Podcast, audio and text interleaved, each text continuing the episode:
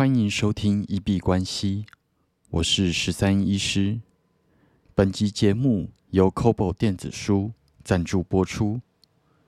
乐天 Kobo 电子书是国内三大电子书平台之一。本集的干爹乐天 Kobo Libra Two 电子书阅读器，是这个系列的第二代电子书。本身是一台七寸的电子阅读器。重量两百一十五克，放进包包里面，大小跟重量都刚刚好，也不会影响阅读的体验。配有实体的按键，可以点荧幕翻页，让每位读者都能够依照自己的使用方式去做操作。同时，内建蓝牙，可以连接蓝牙耳机或者喇叭来听有声书。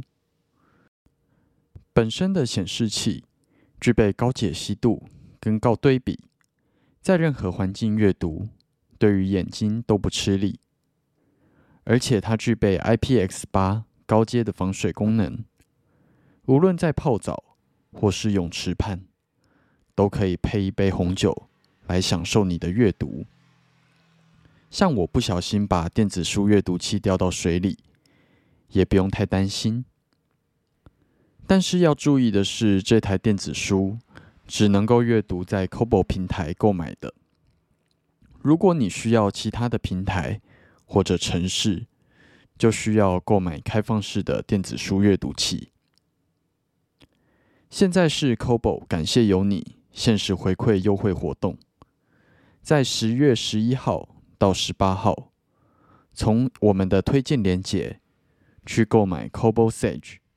Libra Two、Clara HD 这三种机型，并且登录之后就送你六百元的购书金。有兴趣的观众朋友可以点选下方链接去参考一下。那很开心，我们的节目在二十三集突破了两百订阅。那感谢各位观众的支持，我们会继续努力的做更新。这两天把家里面做了整理，把一些二手书拿去卖掉。那很令我惊讶的是，有一本超级厚的《贾伯斯传》，打开看了一下里面的出版时间，我拿到的竟然是第一版，就是还在预购的时候的《贾伯斯传》。那让我在卖的时候稍微有一点点舍不得。不过断舍离的时候，就是要有这种放下的情绪。那那本《贾伯斯传》，它是在二零一一年的时候预购拿到的。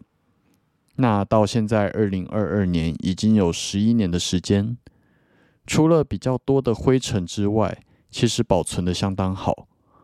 那今天拿到的买家，他也是蛮赞不绝口的。我自己是还蛮习物的啦，所以在我的就是保存下的东西。我相信在二手卖掉的时候，品相基本上都不会太差，因为我自己当初买来是想要收藏吧。那收藏的东西如果就是发霉，还是品相变得很糟，其实我自己也会蛮难过的。那自己是一个还蛮习物的人，就是对蛮多东西都还蛮有感情的。但是最后决定卖掉的原因是，大家可以去看一下那本《贾伯斯传》，它的厚度真的超级厚，基本上你真的很难把它带出门去阅读，所以导致说我买了它十一年，基本上完全没有翻开过，这个是对它有一点点抱歉的部分。那断舍离或者是二手买卖，基本上就是这样吧。就是你自己真的用不到的东西，其实，在你手上，它就失去了它的价值。那不如让它到下一个买家的手上去发挥它更好的价值。只是在割舍的过程中，会有一点点觉得可惜吧。那像这样子的书，基本上我就是买了，就是 Kobo 的电子书版了。因为对于我来说，它如果是电子书的形式。我真的才会在外出的时候去阅读它。那家里面这么厚一本，我真的是也不太会拿起来看，那也不太可能带出门在空闲的时间翻它，所以就让它去接下来更好的主人那里吧。这几天整理二手书，直接卖掉了十几本有吧，算是卖掉了书架上蛮大的一个空间。那以我二手书买卖来讲话，我会优先选可以一次带走超级多书籍的买家。像今天有一个买家，他就直接带走了九本吧。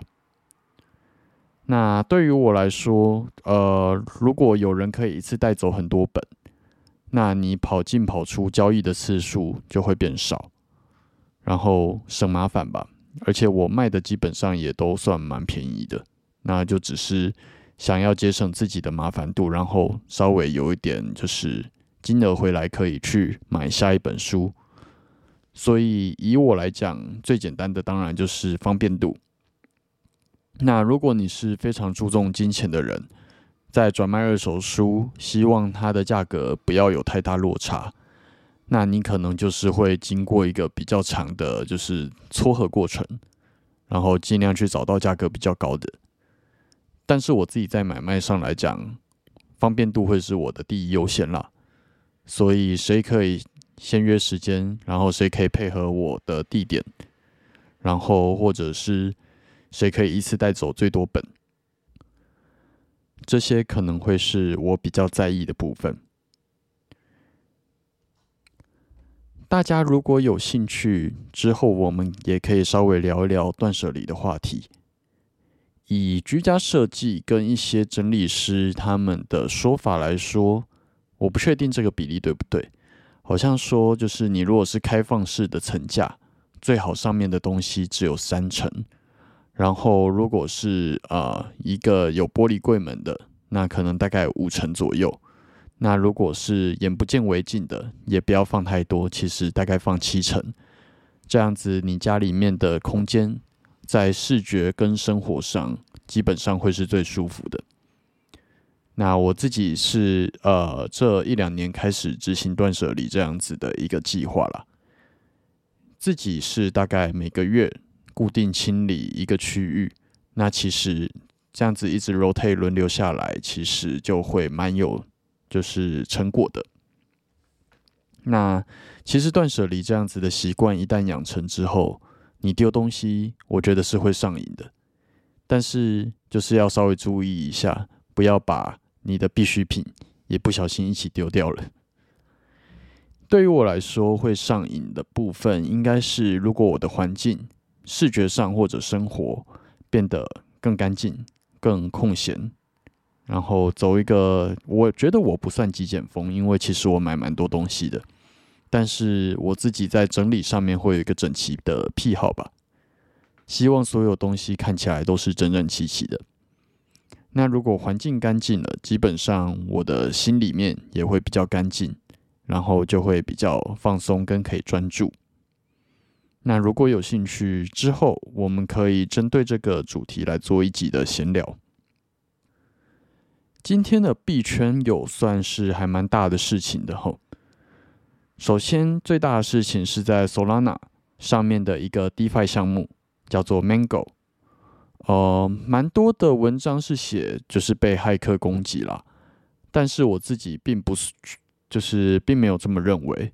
我觉得就是一个很聪明，然后资金非常大的玩家找到了他整个呃体系的一个漏洞，然后针对这个漏洞去做攻击。其实我觉得跟 Luna 有点像。